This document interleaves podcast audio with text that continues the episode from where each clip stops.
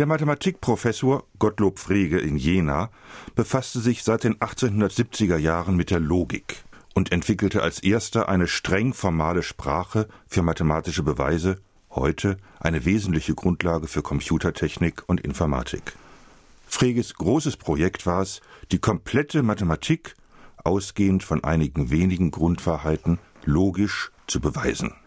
Der erste Band seines Buches dazu erschien 1893, in den Jahren danach schrieb Frege an dem zweiten.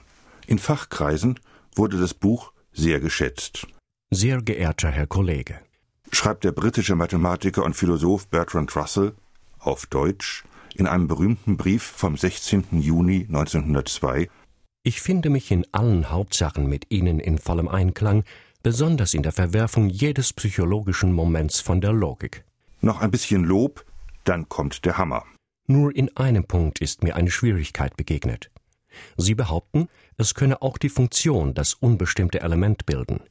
Dies habe ich früher geglaubt. Jedoch jetzt scheint mir diese Aussage zweifelhaft. Russell meint, dass sich in Freges vermeintlich streng logische Mathematikwelt Objekte hineinschummeln können, die in sich widersprüchlich sind und die es deswegen dort auf keinen Fall geben dürfte. Wir verzichten hier auf den komplizierten Wortlaut von Russells Begründung. Er selbst hat aber später ein anschauliches Beispiel für eine solche in sich selbst widersprüchliche Definition geliefert.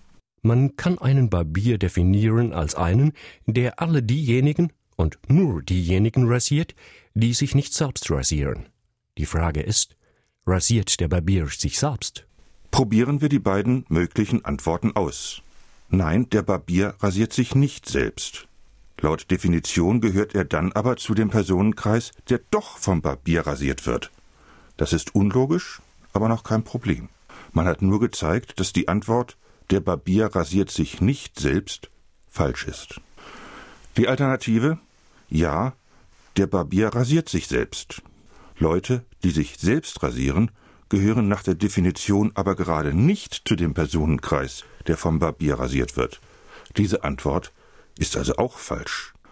Aus der Definition ergibt sich also das Paradox, dass der Barbier sich erstens selbst rasiert und zweitens nicht selbst rasiert. Was sich hier nach einer Lachnummer anhört, stürzte Frege in Verzweiflung.